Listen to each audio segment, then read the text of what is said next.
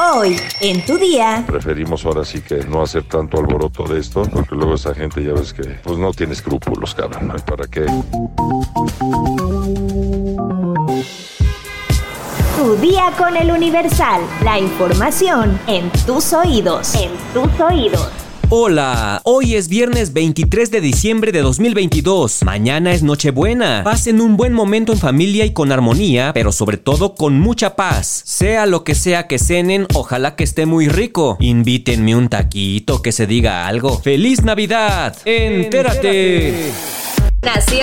Luego de los señalamientos a la ministra Yasmín Esquivel Moza por supuestamente haber plagiado su tesis de licenciatura, la Facultad de Estudios Superiores Aragón de la UNAM informó que analizará dicho documento. A través de sus redes sociales, la institución señaló que el Comité de Integridad Académica y Científica iniciará un análisis pormenorizado del contenido y las circunstancias del caso. También sostuvo que actuará con estricto apego a la normatividad universitaria. Todo lo anterior se desprende de un reportaje de Latinus en el que se señala que la candidata a presidir la Suprema Corte de Justicia de la Nación plagió su tesis de nivel licenciatura publicada en 1987. Por su parte, la ministra ha salido en defensa de su escrito al decir que es totalmente falso el reportaje difundido en el sitio web de Latinus y fue avalada por la maestra Marta Rodríguez Ortiz, asesora de la ahora ministra. Metrópoli. Hay más contagios, como lo ha dicho el, secretario, el subsecretario de Salud Federal. Eh, hasta ahora no tenemos un incremento significativo en, en, hospitalizaciones y en general el incremento es no solo por COVID, sino en general por enfermedades respiratorias, inclusive eh. La jefa de gobierno, Claudia Sheinbaum, señaló que sí existe un incremento de contagios de COVID-19, por lo que pidió a la población ponerse la vacuna de refuerzo. Durante su conferencia de prensa de este jueves 22 de diciembre, la mandataria capitalina indicó que las dosis de refuerzo contra COVID-19 ya se encuentran disponibles en los centros de salud. La jefa de gobierno agregó que a pesar de que se cuenta con alrededor de 220 mil vacunas, no se está obligando a la gente a que se vacune, sino que se hará más difusión sobre la vacunación Además, aseguró que se cuentan garantizadas las vacunas para la población, incluso si se llegan a agotar las dosis disponibles. Estados. El saldo por la explosión de la toma clandestina en Epazoyucan es de un muerto y siete heridos. El director de Pemex, Octavio Romero Oropesa, explicó que la explosión se registró durante la reparación de un ducto.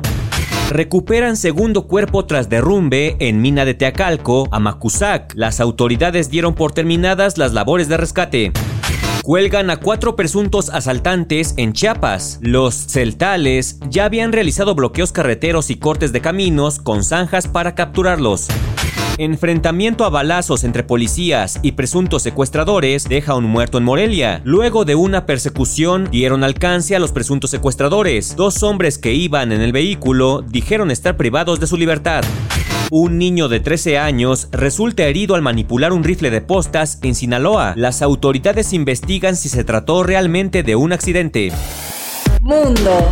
La ciudad de El Paso se encuentra desbordada por migrantes. La gente está desesperada. A la espera de un cambio en las políticas para la entrada a Estados Unidos, en El Paso, Texas, decenas de migrantes duermen en las calles bajo el intenso frío del invierno. El presidente de Ucrania, Volodymyr Zelensky, mencionó que el próximo año será un punto de inflexión. Contra todo pronóstico y escenarios pesimistas, Ucrania no cayó, sigue viva y coleando, afirmó el presidente de Ucrania. Por su parte, el presidente de Estados Unidos, Joe Biden, mencionó que Kiev y Washington seguirán con una defensa unida.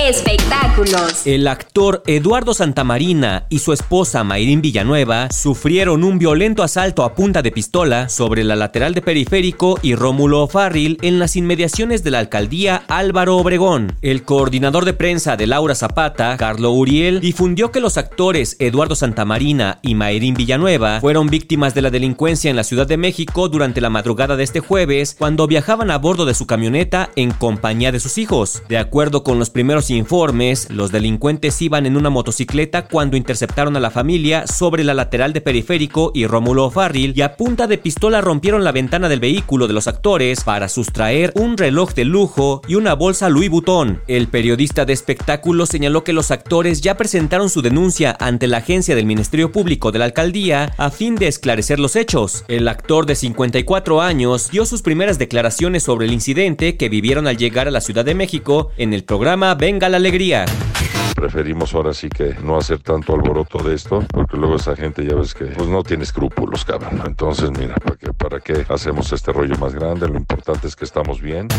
De acuerdo con el actor, él y su familia llegaban de unas vacaciones que pasaron en Estados Unidos cuando fueron víctimas de la delincuencia. ¿Sabes cuánto tiempo debe estar el pavo en el horno? Descúbrelo en nuestra sección menú en eluniversal.com.mx. Ya estás informado, pero sigue todas las redes sociales de El Universal para estar actualizado. Comparte este podcast y el lunes no te olvides de empezar tu día. Tu, día, con, El Universal. ¡Feliz Navidad! Tu día con El Universal. La información en tus oídos. En tus oídos.